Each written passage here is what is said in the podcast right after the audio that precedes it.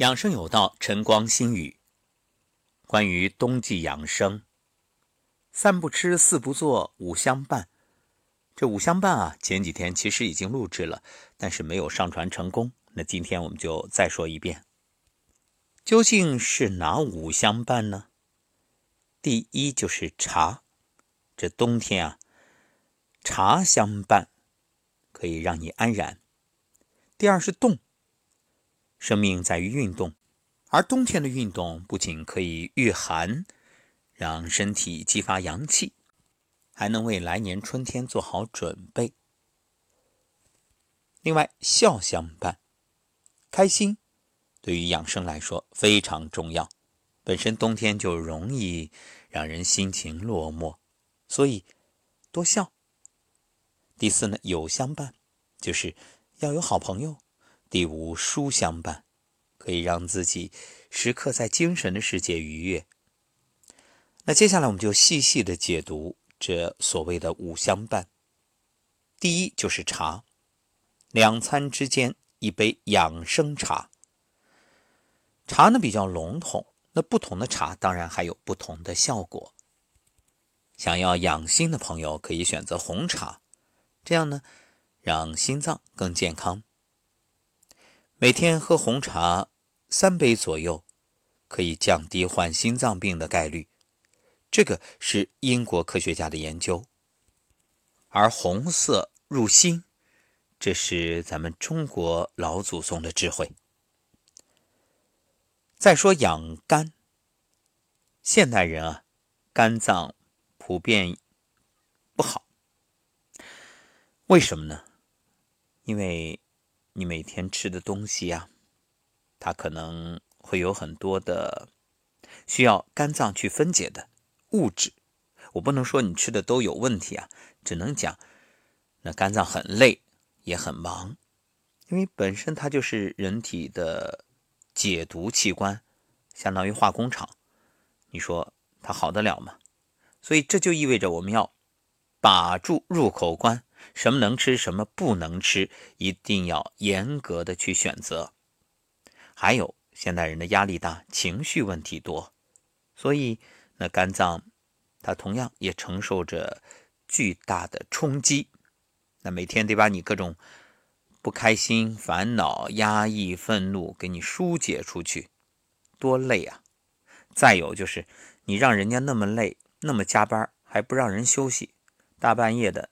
熬夜，无论是打游戏、看电影，还是各种其他的娱乐，总之一句话，你的肝很忙、很累、很痛苦，而他又不说，任劳任怨老黄牛，你身体里的劳模一名，那最后什么结果？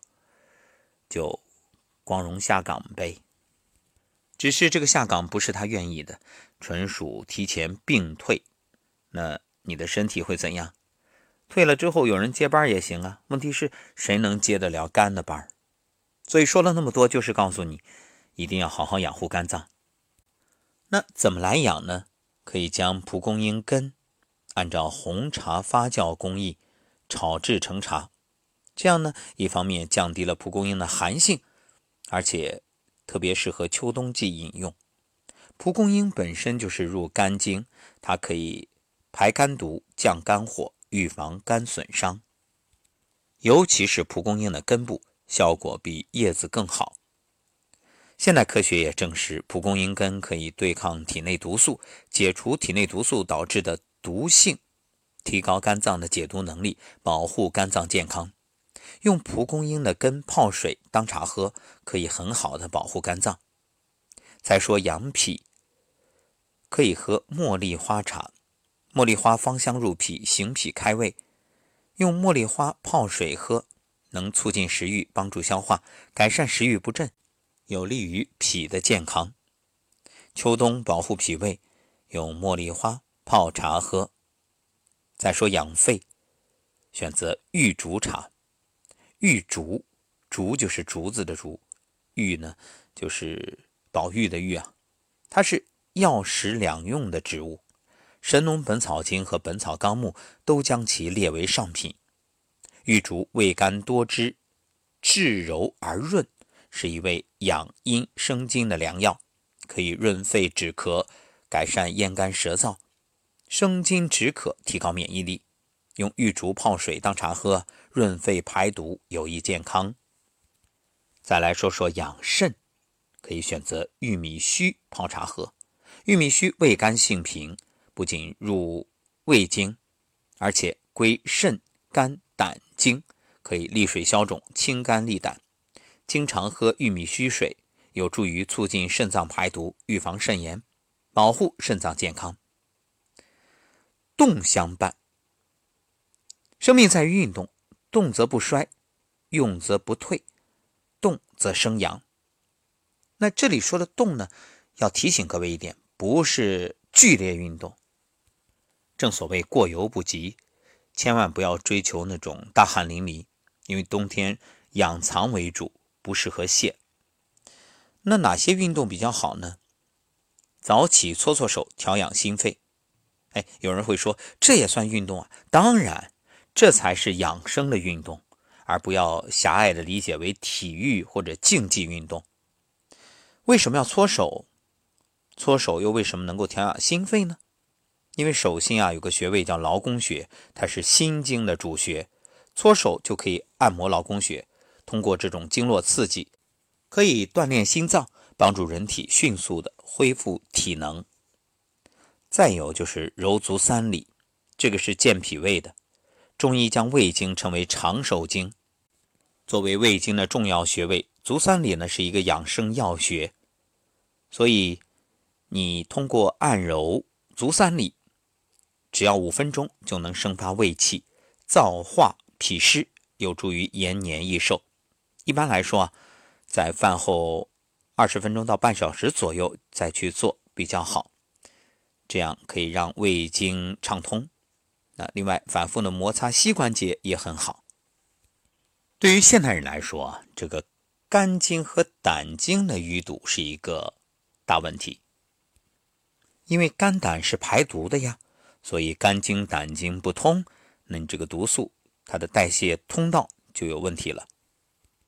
这样呢，通过一个动作来解决，叫莲花逍遥式，可以疏通身体两肋的肝胆经。所以取坐姿。可以在地上铺一个瑜伽垫然后呢，做好右腿伸直，左腿弯曲平放在地面，左脚心贴在右大腿的内侧，然后呢，这个身体啊就向弯曲的左腿方向扭转，右手去抓右脚尖左手臂呢向天空的方向伸展，尽量让身体保持在一个平面，持续一分钟就会感觉一股暖流流向内部，这样左右各练习八次。还有，学会清肺排浊。你看，这呼吸、导引、注油、按窍，在中医的十二义里面，呼吸都是排在最前面。这就是为了清肺排浊，因为人活一口气嘛。所以每天啊，可以选择早晨、中午到室外清新的地方做深呼吸。怎么做呢？吸气的时候，小腹微微向外张；呼气的时候，小腹内收。吸，哎，小腹鼓起来；呼，小腹收回去。在呼气、小腹内收的时候，是控制呼吸的横膈膜下沉，这样就可以增加腹腔的容量，扩充肺部功能，于是就能达到吐故纳新、调养肺功能的目的。来，我们再试一试。吸，小腹外张；呼，小腹内收。吸，小腹外张；呼。